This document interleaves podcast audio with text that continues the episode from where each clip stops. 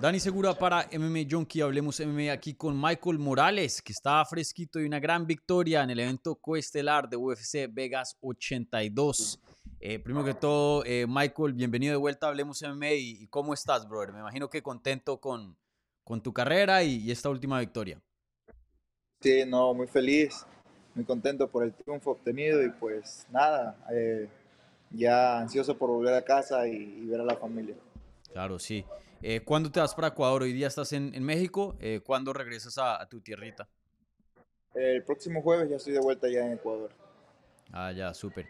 Oye, y, cuéntame, como mencionaba, UFC Vegas 82, tu primer evento coestelar. Yo sé que el Apex es una función medio tranquila, pero de todas maneras me imagino que pues eh, un poco más de medios, un poco más de atención. No sé si la sentiste y si la sentiste, eh, ¿Cómo te afectó eso? ¿Te motivó? ¿Te puso un poquito más nervioso? ¿Cómo fue la experiencia de estar en un evento coestelar de UFC?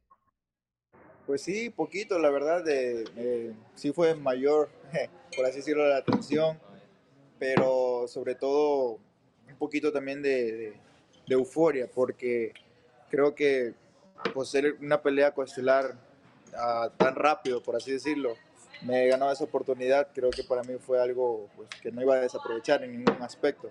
Entonces, eh, pues nada, simplemente esa es una oportunidad que decidí tomar, tomarla sí o sí, y pues supe aprovechar el momento y la ocasión, y creo que todo salió bien y como tenía que ser.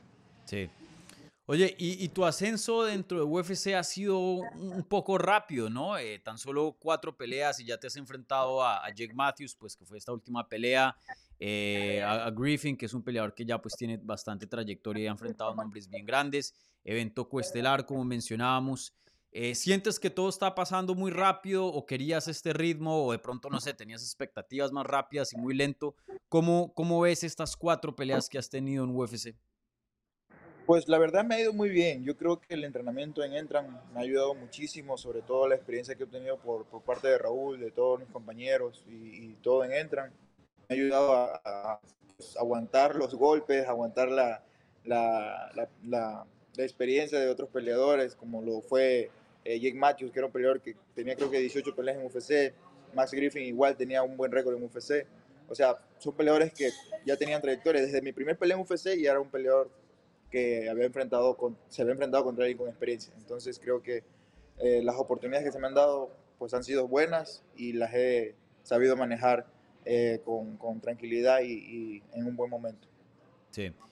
Y, y, bueno, ya hablando del desempeño específicamente contra Jake Matthews, ¿cómo te sentiste en la pelea, todo un veterano con quien te estabas enfrentando? ¿Contento con, con la decisión? ¿Cómo te viste? Eh, ¿Hiciste lo que querías hacer en ese combate?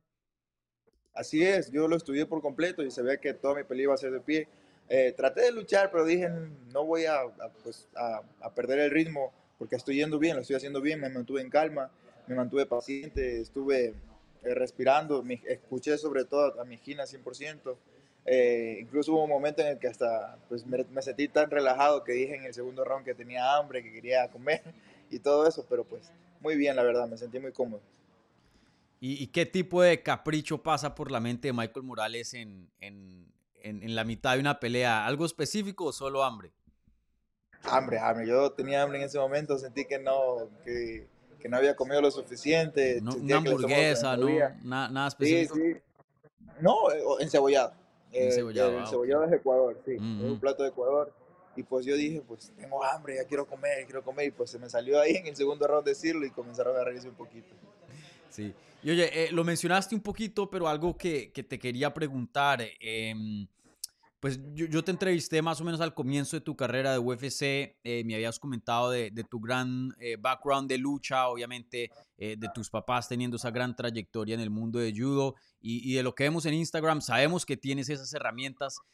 pero no la hemos visto mucho dentro de, del octágono. No sé si es a propósito para trabajar el boxeo, que se está viendo muy bien. Eh, pero ¿por qué no has usado eh, eh, esa, esa, parte de, tu juego, lo que es la lucha, y, cuándo podemos esperar ver eso? Pues yo creo que, que ya va a haber la oportunidad. Simplemente yo siento que estoy muy cómodo utilizando mis manos en una pelea. mi lucha más lo utilizo como defensa que como ataque, entonces creo que esperar el momento adecuado, esperar la ocasión adecuada y también dependiendo del rival que me toque, va a ser la herramienta que use. Entonces, yo he sentido que cada una de mis peleas no, no, he tenido la necesidad de usar la lucha, o mis rivales han sido strikers, pero siento que mi striker es superior o algo así, y pues yo creo que eh, mejorar eso me va a ayudar mucho, porque la lucha ya está en mí, ya yo sí soy luchador, pero quisiera mejorar mi striker, seguir golpeando, seguir noqueando, y pues eso fue lo que pasó en esta pelea. Dije, no voy a luchar, voy a, voy a, voy a hacer 100% boxeo. Sí. Y así fue. Y, y, de hecho no fue ni total boxeo, porque pateé muchísimo, más de lo que suelo patear en las peleas. Sí. Y, estoy hablando con tu entrenador, eh, Raúl Arbizu, y, me había pues eh, comentado de que, de que sí, que eso es lo más fuerte que tú tienes, la lucha, pero pues no, no la vemos eh, mucho. Más o menos de lo que me da a entender un poco es que pues todo el mundo anda hablando de Michael Morales, de uy, le está yendo muy bien, ecuatoriano, invicto, dentro de UFC, esto, lo otro. Pero ah, por más de que te esté yendo así de bien, de todas maneras se siente como que solo estamos viendo una partecita de Michael y todavía no hemos visto la versión completa. Nada, por completo nada, nada. Totalmente muy diferente de cómo pelea, cómo entreno y creo que si, si, si, no es que si quisiera, porque si quisiera, si fuera totalmente completo en todos los sentidos en el momento de pelear, pero creo que lo estoy haciendo con calma, lo estoy haciendo bien, no me desespero por utilizar todas mis armas y así mis rivales también no conocen cuáles son todas mis armas y pues nadie sabe cómo yo lucho totalmente, nadie sabe cómo utilizo mi Dixo totalmente, pero pues solo entrenando lo hago. Así que cuando se dé la oportunidad, va a pasar. Sí. Y, y óyeme, eh, habías eh, después en la rueda de prensa ahí en Las Vegas comentado que quieres que eh, UFC te coloque en la cartelera de UFC 299, este pay-per-view que va a estar encabezando Chito Vera, intentándole ganar por segunda vez al campeón actual Sean O'Malley. eso va a ser en marzo, creo que todavía no hay fecha específica ni, ni lugar, pero creo que se rumora otra vez en, en Las Vegas. Eh, ¿Quieres un lugar en esa cartelera? Eh, háblanos un poquito de, qué significaría para ti y, ya más o menos están em, empujando, poniéndole un poquito de presión a UFC para que eh, e, eso pase. Sí, o sea, si se da la oportunidad, bienvenida sea. Creo que eh, esta oportunidad que le han dado a Chito, bueno, Chito es el primer y único ecuatoriano que va a pelear por un campeonato, o sea, no se ha mm. dado, nunca se ha dado en Ecuador, nunca se ha visto eso. Entonces, si se da la oportunidad de compartir esa cartera y que sean dos los ecuatorianos que peleen, uno por campeonato y otro que sigue subiendo en el ranking, estaría demasiado bien. Y ahora que pues gané una cuarta pelea seguida en UFC, creo que se me va a dar después la oportunidad de seguir subiendo en el top. Y pues serían casi dos ecuatorianos, ya uno campeón y otro cerca, pues, por mm. así decirlo. Sería algo fantástico para Latinoamérica, totalmente. Sí, ¿no? Y, pues la atención de todo el país va a estar en UFC 299. Yo creo que tiene todo el sentido del mundo de, eh, echarle un poquito más de refuerzos y, tenerte ahí en esa cartelera.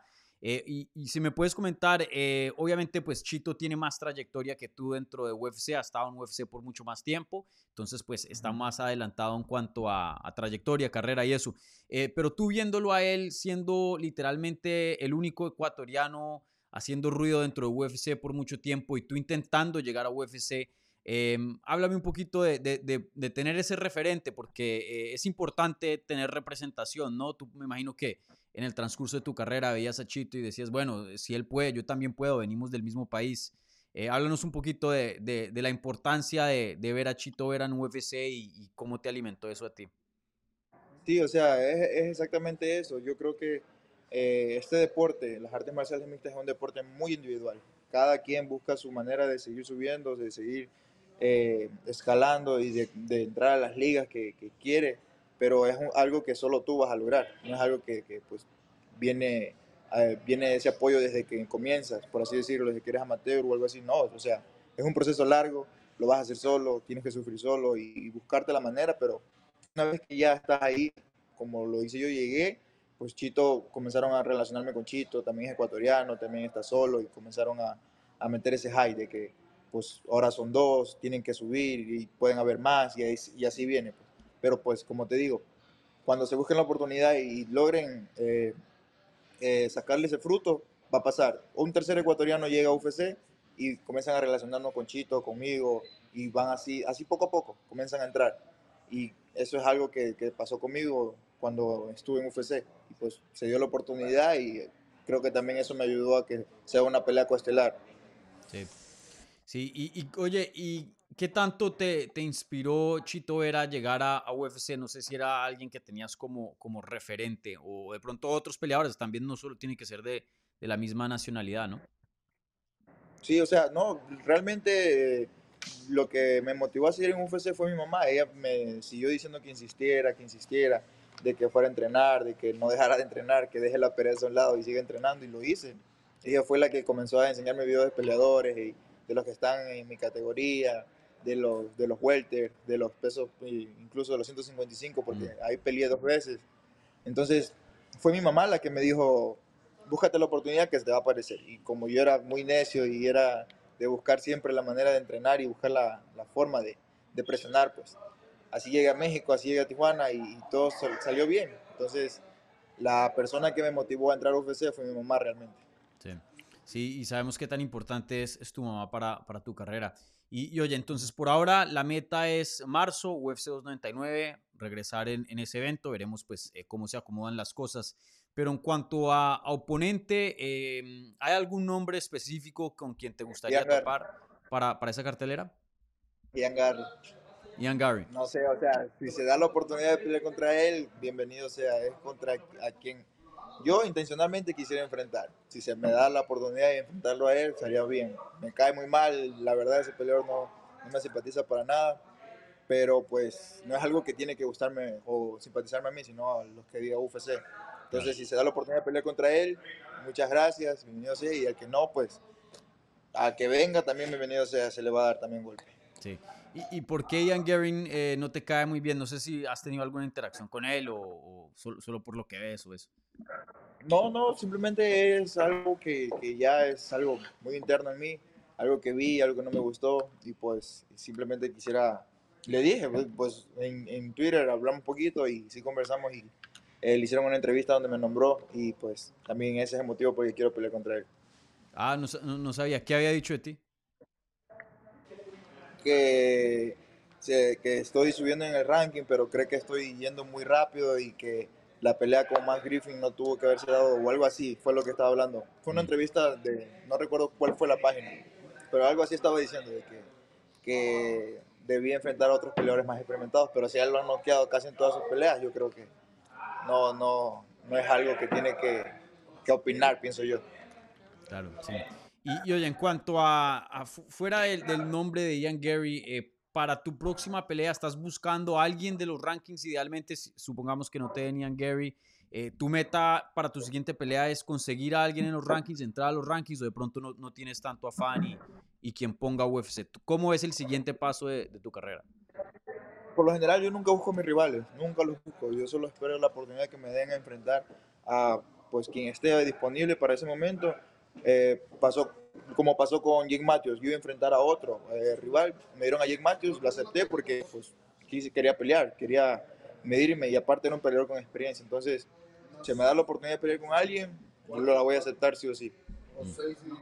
Y, y, déjame te pregunto acerca de, de, de, tu división. Ahora en diciembre, eh, en menos de un mes, en dos, tres semanas, veremos el, el, título de tu categoría estar en juego, ya que pues Leon Edwards regresa a defender el cinturón contra Colby Covington, alguien que no hemos visto por bastante tiempo. Eh, ¿Cuál es tu predicción para esa pelea? No sé cómo, cómo la ves y cómo has visto a, a Leon como campeón. Pues sé que Colvington es un peleador muy duro, un peleador muy resistente. Eh, incluso enfrentó a Max Griffin con quien yo peleé y sí se vio mucha diferencia en niveles, pero eh, Edwards es un peleador que pues da muchas sorpresas, noqueó a Usman, que casi mm. eso no, nunca se ha visto creo yo, entonces eh, es un peleador de, de, temer, es un peleador fuerte, un peleador ágil y pues yo creo que Edwards va a mantener su cinturón aún. Sí, es una pelea muy, muy interesante, creo que también yo, yo me voy con Edwards en ese combate.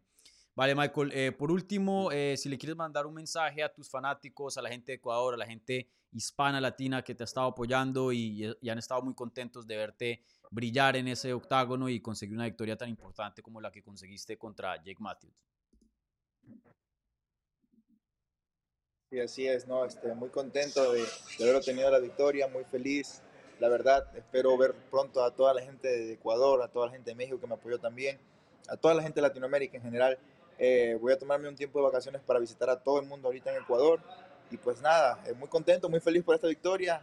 ya les he dicho siempre que Ecuador es muy arrecho y nada, simplemente esperen una próxima pelea más donde vamos a levantar la mano nuevamente todos los latinos. Excelente. Bueno, Michael, pues muchas gracias por tu tiempo, como siempre, toda la suerte del mundo consiguiendo eh, un lugar en UFC 299, una cartelera pues muy apetecida. Eh, ojalá que te, te, otorguen eso y tengas una pelea en ese combate, en ese, en ese evento, perdón. Y, bueno, disfruta por allá en Ecuador. Me imagino que van a haber unos cuantos encebollados en tu futuro, así que eh, disfruta y gracias como siempre. Muchas gracias por la oportunidad.